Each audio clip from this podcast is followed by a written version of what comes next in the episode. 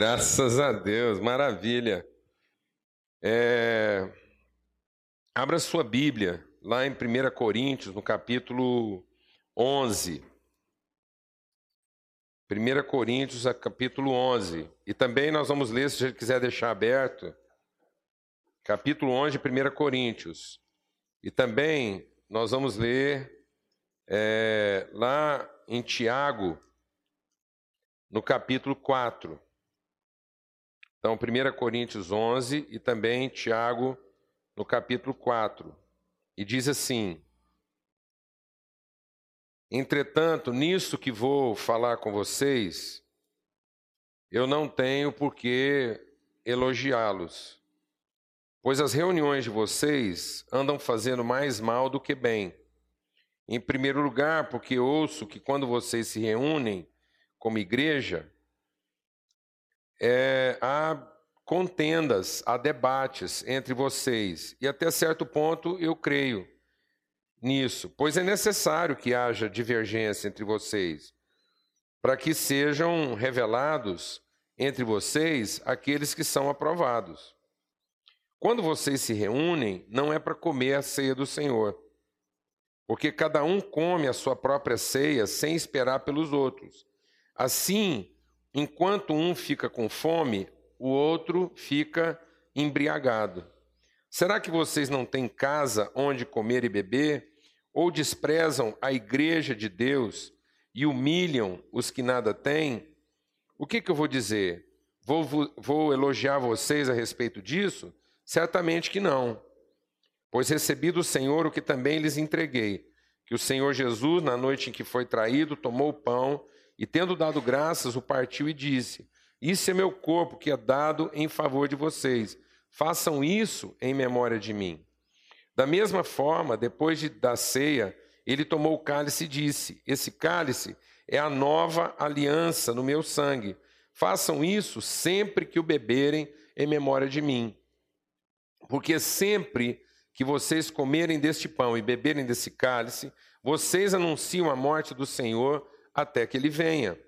Portanto, todo aquele que comer o pão ou beber do cálice do Senhor indignamente será culpado de pecar contra o corpo e o sangue do Senhor. Examine-se cada um a si mesmo, e então coma do pão e beba do cálice. Pois quem come e bebe sem discernir o corpo, come e bebe para sua própria condenação. Por isso é que há entre vocês muitos fracos, debilitados, outros doentes e até moribundos, gente que está morrendo. Mas se nós tivéssemos o cuidado de examinar a nós mesmos, não receberíamos juízo. Quando, porém, somos julgados pelo Senhor, estamos sendo disciplinados para que não sejamos condenados com o mundo. Portanto, meus irmãos, quando vocês se reunirem para comer, esperem uns pelos outros.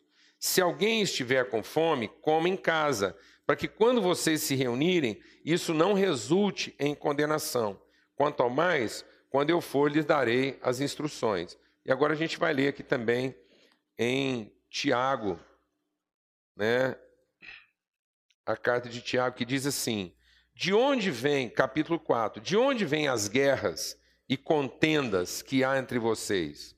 Não vem das paixões que guerreiam dentro de vocês?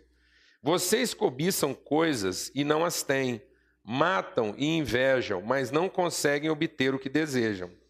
Vocês vivem a lutar e a fazer guerras.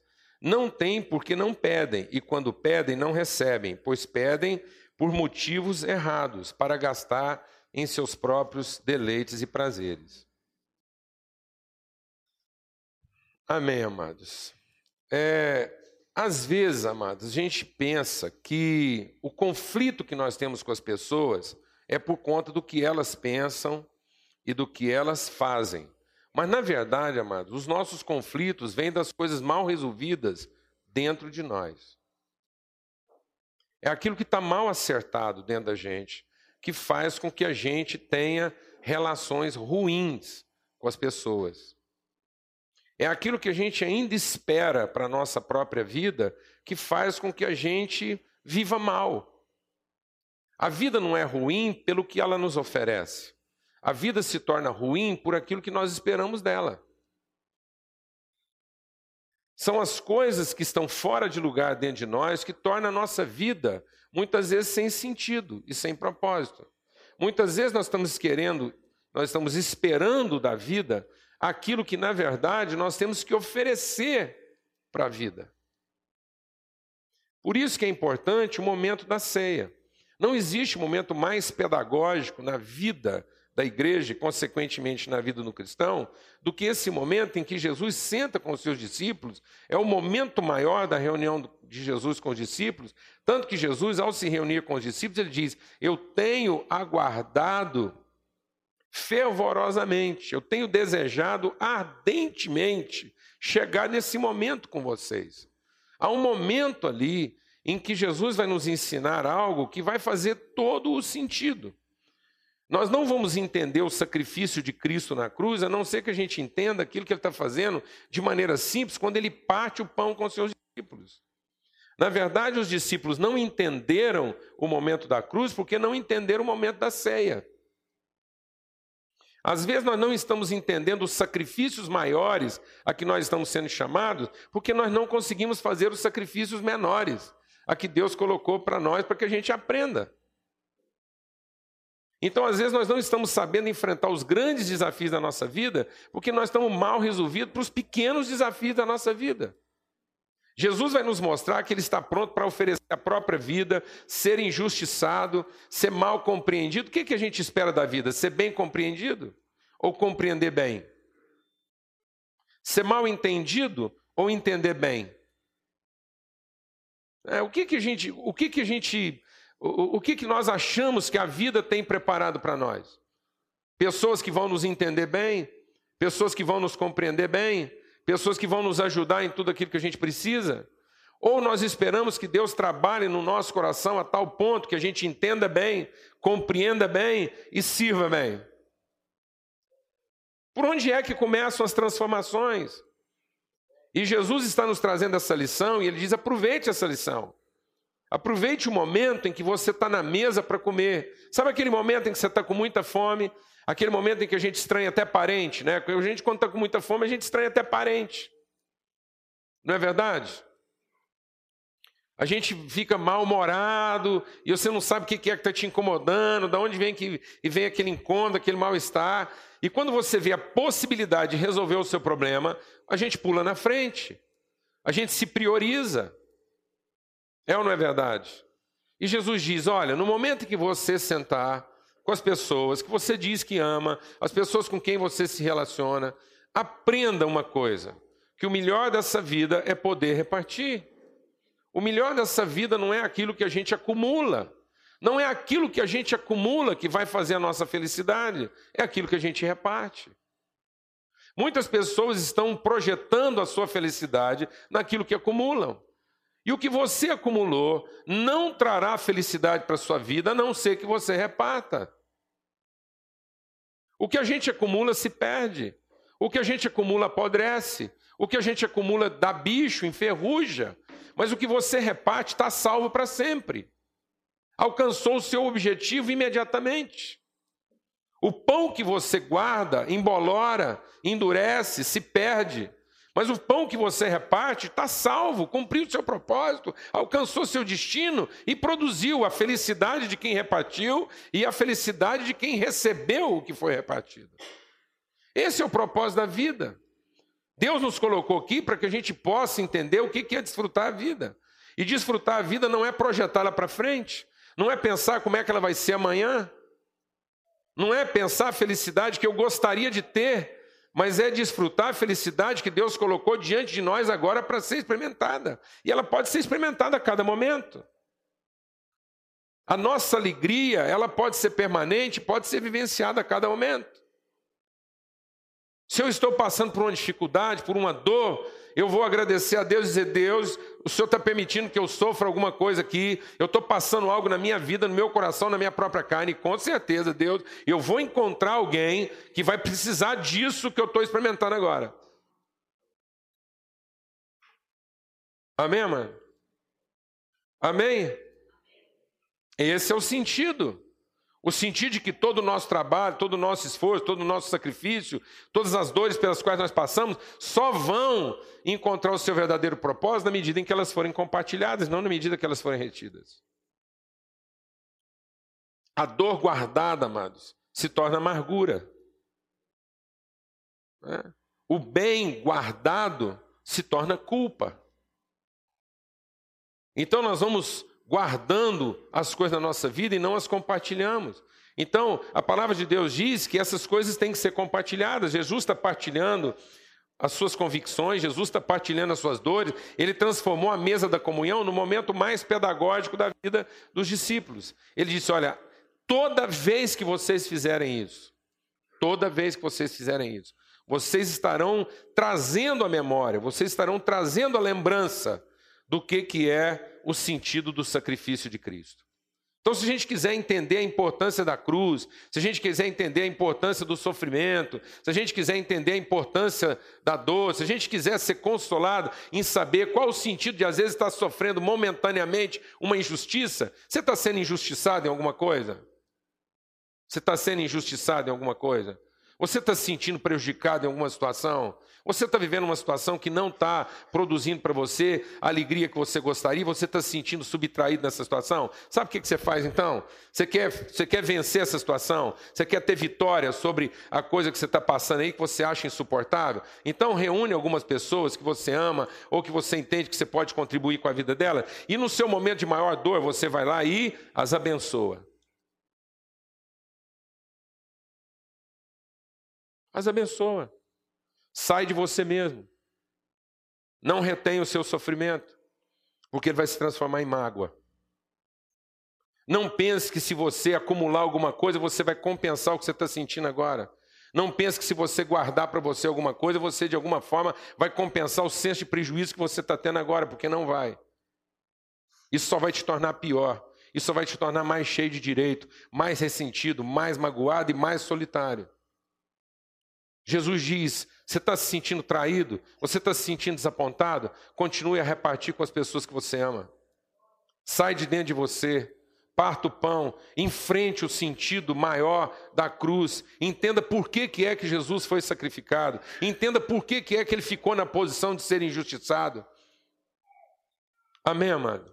Porque quando a gente pode comer, graças a Deus. Amém? Dá um pouquinho para a Martinha lá. Benção. Amém. Então é isso, amados. Esse é o sentido. E a palavra de Deus diz: quando a gente não faz isso, é Paulo que está dizendo isso. Quando a gente não faz isso, a gente fica doente. Primeiro a gente fica fraco. Primeiro a gente se sente fraco, debilitado. Primeiro você começa a se sentir assim: olha, eu estou passando uma situação, isso não podia estar tá acontecendo comigo, o que está acontecendo? Eu estou sendo injustiçado, será que Deus não está vendo? Por que, que Ele não faz alguma coisa? Aí você começa a ficar fraco. De fraco, você fica doente. Doente. Você começa a desenvolver algumas patologias. Primeiro você começa desanimado, depois você fica magoado, ressentido. No começo você começa a sentir uma certa indisposição. Ah, não dá. Visitar um amigo, falar com alguém, gostar de novo, amar de novo, de jeito nenhum. Já fui traído, já sofri, já fui desapontado. Com essa pessoa, sem chance.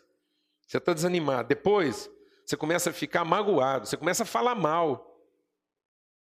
Você começa a nutrir sentimentos de raiva, de indignação. Alguém aqui está entendendo o que eu estou falando ou não, mano? No começo você não quer pensar bem. Depois você quer pensar só o mal.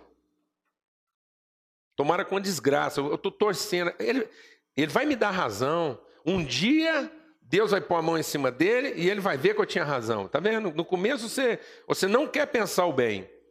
Depois você faz questão de pensar o mal. Nutrir sentimentos ruins. Desejar coisas ruins.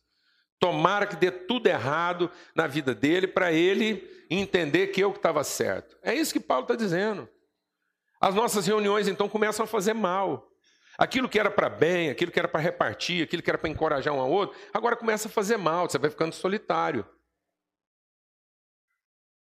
Você já não quer mais encontrar esse tipo de gente, você começa a ficar seletivo. Alguém aqui sabe o que eu estou falando não?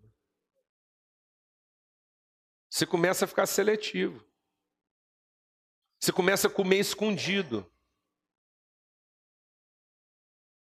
Não é verdade? Você começa a ter aqueles momentos de, de solidão. Você começa a achar que sozinho é melhor. Esses dias eu estava vendo um programa Evangelho na televisão e eu escutei uma coisa tão, tão triste da boca de um pastor. Eu fiquei pensando, que evangelho nós estamos pregando? E ele falou assim, estava falando do dia dos namorados. Ele estava falando do dia dos namorados e falou assim, olha, hoje é dia dos namorados, muita gente vai sair, vai passear, vai encontrar, vai celebrar. Mas se você não tem namorado, preocupa não. Nem todo mundo tem que ter também não. Curte a sua solidão. É melhor você ficar aí sozinho do que você também sair com uma pessoa que vai fazer você sofrer.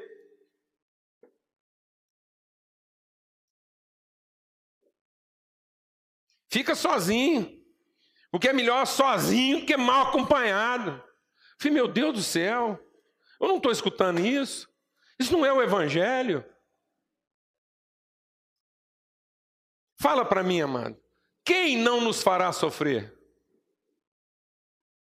Quem não nos fará sofrer? Então, no fim, nós vamos ter que morrer o quê? Fala para mim, amor. Sozinho. Você deixa sua filha andar com Jesus? É verdade, mas ele vai levar ela para a cruz. Essa menina vai morrer por causa de Jesus. Aí fala, não, aí tá só uma companhia que não presta. Jesus não é uma boa companhia para minha filha. Hã? Você deixaria sua filha casar com Jesus? Deixaria? Claro. Pois sua filha vai ficar viúva cedo, trinta e poucos anos, viúvinha. Porque o marido dela vai morrer numa cruz. Quem não nos fará sofrer, amados? Quem vai nos dar o tipo de felicidade que nós estamos procurando? E na verdade, é esse tipo de felicidade que nós estamos procurando que está nos matando. É o tipo de felicidade que nos convém. Nós não estamos percebendo que os planos de felicidade que nós fizemos é que estão nos tornando pessoas o quê? Desanimadas. Porque a gente não encontra. Porque nós estamos lutando a vida por uma coisa que, que Deus não aprova. Deus não está nisso. Alguns projetos de vida que nós estamos apresentando para Deus, Deus não tem nada com isso. Deus não avaliza algumas coisas que nós estamos apresentando para Ele em oração. Porque algumas coisas que nós estamos apresentando para Ele em oração são exatamente as coisas que vão nos corromper, que vão nos tornar pessoas insuportáveis, que vão nos tornar pessoas solitárias, que vão nos tornar pessoas cheias de mania, que vão nos tornar pessoas intolerantes, impacientes. Como é que Deus vai abençoar isso? Como é que Deus vai atender uma oração dessa? Se aquilo que nós estamos pedindo para Deus vai nos tornar menores, vai nos tornar esquisitos intolerantes. Então não é de admirar que essas pessoas começam desanimadas, depois elas ficam ressentidas, depois elas desistem. Desistem. Desiste de amar, desiste de viver, morrem para a vida. Abandonam a perspectiva de conhecer a vida. E de onde vem o nosso desapontamento, amado? Eu vou te falar, quem mais está nos desapontando hoje, quem mais está nos desapontando hoje não são as pessoas, amado. Sabe quem mais nos desaponta hoje em dia? Eu vou te falar. É Deus. A gente acha que está desapontado com as pessoas. Mas, na verdade, quem anda nos desapontando gravemente é Deus. Porque Ele insiste em mandar para a gente gente que a gente não pediu. E não manda para a gente quem a gente queria. Estou com esse homem há 30 anos e parece que Deus ainda não entendeu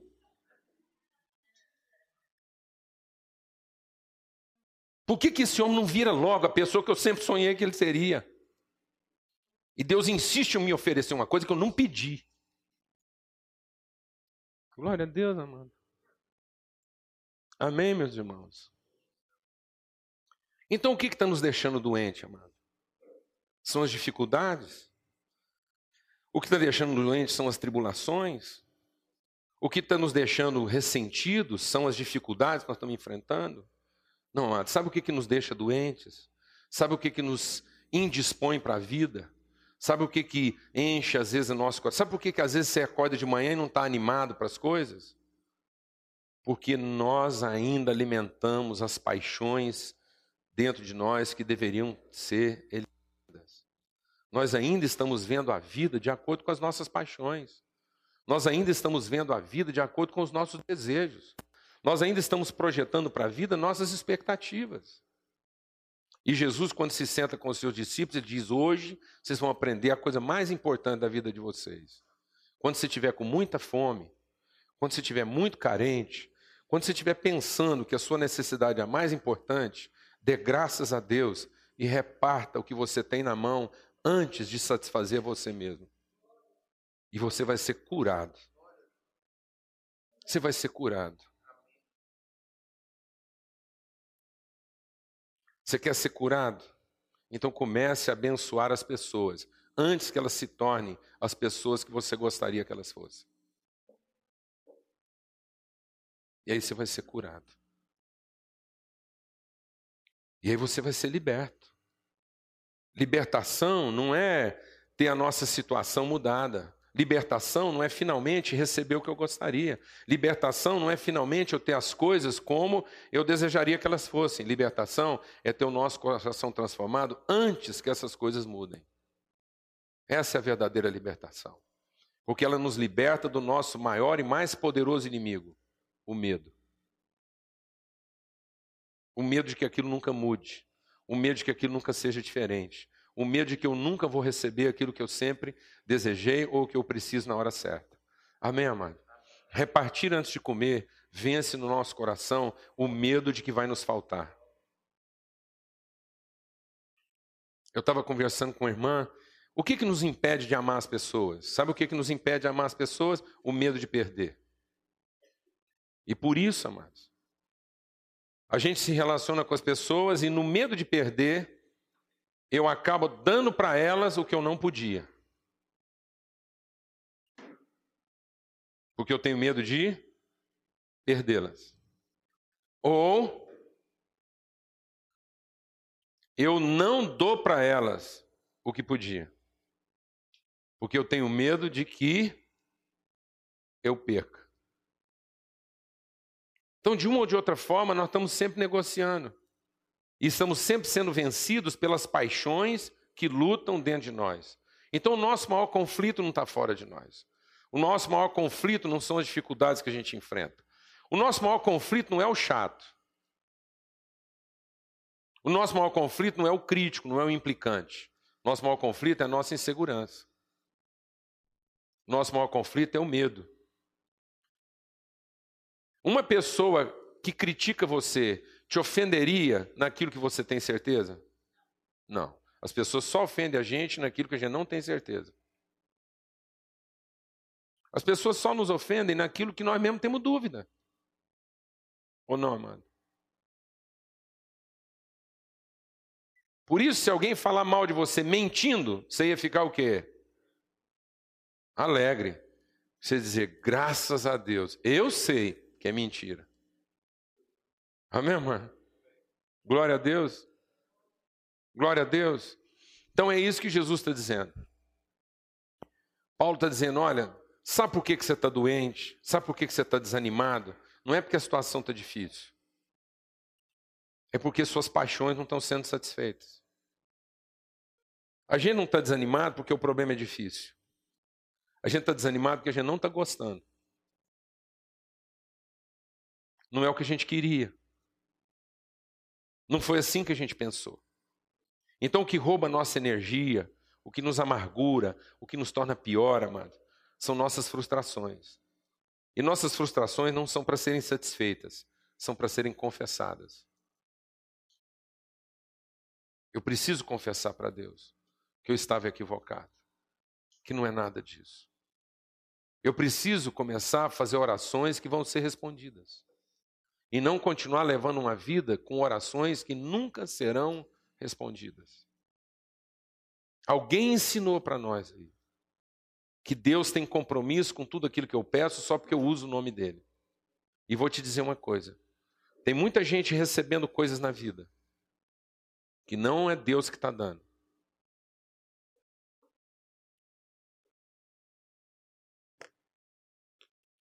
Porque o diabo também fez uma promessa. O diabo disse sim: tudo que o mundo tem, tudo que o mundo tem, eu posso te dar. Se você quer alguma coisa desse mundo, não peça para Deus. Se a sua felicidade depende de alguma coisa desse mundo, se a sua felicidade depende da casa, se a sua felicidade depende do carro, se a sua felicidade depende da roupa que você usa, se para ser feliz, se para você ser feliz, depende da casa que você mora, do carro que você anda e da roupa que você veste, então não peça isso para Deus. Porque esse tipo de felicidade quem vai dar para você é o diabo. Porque as coisas desse mundo estão na mão do diabo. Agora você quer ser feliz porque você ama, você perdoa, você não se ressente, você tem esperança, você está alegre em toda e qualquer situação, independente da casa que você mora, do carro que você anda e da roupa que você veste? Então peça para Deus e Ele vai te dar isso. Tem muita gente recebendo coisa aí achando que está recebendo de Deus e não está. Eu vou te falar por que, que não é Deus que está dando isso para elas. Porque elas ficam piores. Quando elas finalmente recebem o que elas pediram, elas ficam piores. Elas têm menos tempo, elas dão menos atenção, elas ficam mais insensíveis, mais egoístas, mais indiferentes e têm mais medo de perder o que ganharam. Quando Deus dá uma coisa para a gente, a gente fica mais humilde, a gente fica mais quebrantado, a gente fica mais sensível, a gente presta mais atenção, a gente cuida melhor das pessoas. Aí foi Deus que deu para a gente. Mas se alguma coisa está me tornando pior, menor, mais assombrado, mais assustado, mais egoísta, mais raiva, menos tempo, mais impaciente, mais nervoso, foi o diabo que te deu isso. Livre-se disso o mais rápido que você puder. Porque ele disse que daria. Se eu achasse que isso ia fazer minha felicidade. E ele vai me dar isso para me tornar um escravo. E sabe aquele pão que eu finalmente peguei na mão? Eu nunca vou repartir com ninguém. Porque aquele pão sempre vai ser para satisfazer primeiro quem? A mim mesmo. Mas o pão que Deus me deu, eu vou repartir ele sempre. E não vou ter medo de repartir até com quem me trai. E não vou ter medo de repartir até com quem desperdiça. Porque ele nunca foi meu e nunca será meu. Ele é nosso. E quando eu faço isso, é porque eu entendi o que Jesus estava fazendo na cruz. E Jesus não deu a vida só por quem presta. Jesus não deu a vida só para quem entender. Jesus não deu a vida só por quem ia reconhecer o que ele estava fazendo. Jesus deu a vida principalmente para aqueles que nunca iam entender esse direito. E foi isso que deu autoridade e fez sentido na vida dos que entenderam. Amém, amados? Então nós vamos usar esse momento agora para lembrar que nas coisas mais simples da nossa vida. Às vezes você está esperando que Deus te dê algo grandioso para você finalmente ser feliz. E eu queria te perguntar: e o que você está fazendo das coisas pequenas que Deus já te deu? Você olha para elas e acha elas pequenas? Então eu vou te falar uma coisa. Se Deus tem te dado coisa e você continua achando que não dá para ser feliz, porque o que você recebeu é muito pouco, eu vou dizer uma coisa: você nunca será feliz e nunca estará satisfeito. Porque se Deus, te deu algo, eu vou te dizer uma coisa. Ele é tanto maior do que você imagina, que ele é suficiente para ser repartido.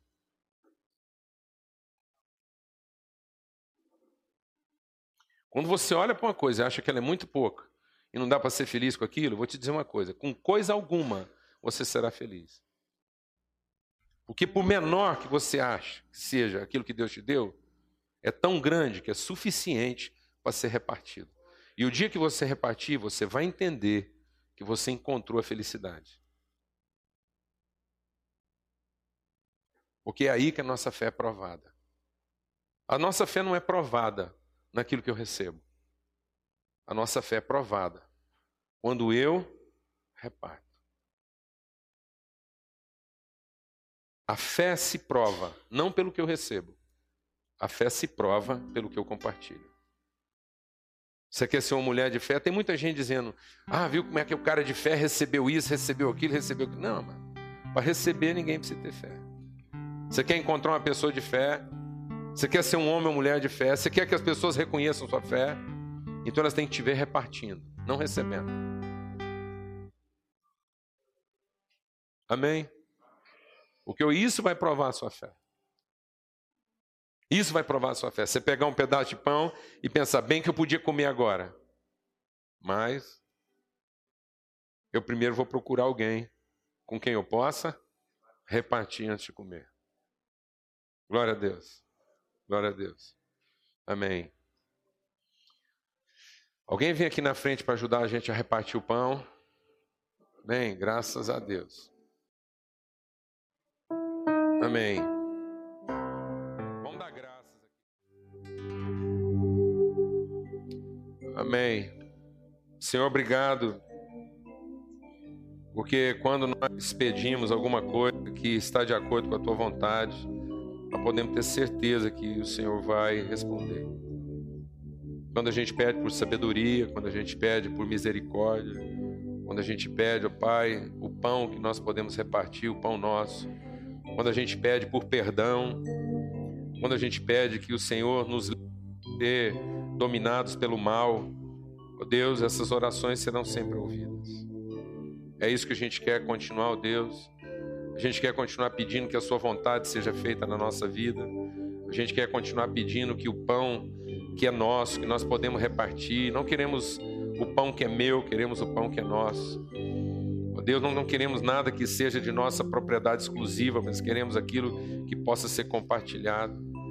Ó Deus, nós não queremos o perdão dos nossos pecados, nós queremos também, ó Deus, que a gente saiba perdoar como nós fomos perdoados. Nós queremos, ó Pai, viver uma vida em que o mal não nos domina, mas que a gente continua tendo compromisso eterno com o bem. É isso que nós queremos, ó Pai. E sabemos que as nossas orações serão ouvidas. Independente de toda e qualquer situação, ó Pai, nós sabemos que o Teu Espírito está em nós e nós queremos fazer lembrança mesmo, trazer à memória o sacrifício de Cristo, nas coisas mais simples da nossa vida. Ó Deus, na pressa que a gente tem de comer, nós queremos lembrar que nós podemos um pouco mais devagar que antes de comer nós podemos esperar uns pelos outros. Que nós não precisamos continuar oprimindo aqueles que têm fome, ó Pai. Nós não podemos continuar, ó Deus, e nem precisamos continuar ofendendo, escravizando aqueles que não têm coisa alguma. E ó Deus, que a gente possa ter atenção para as pessoas.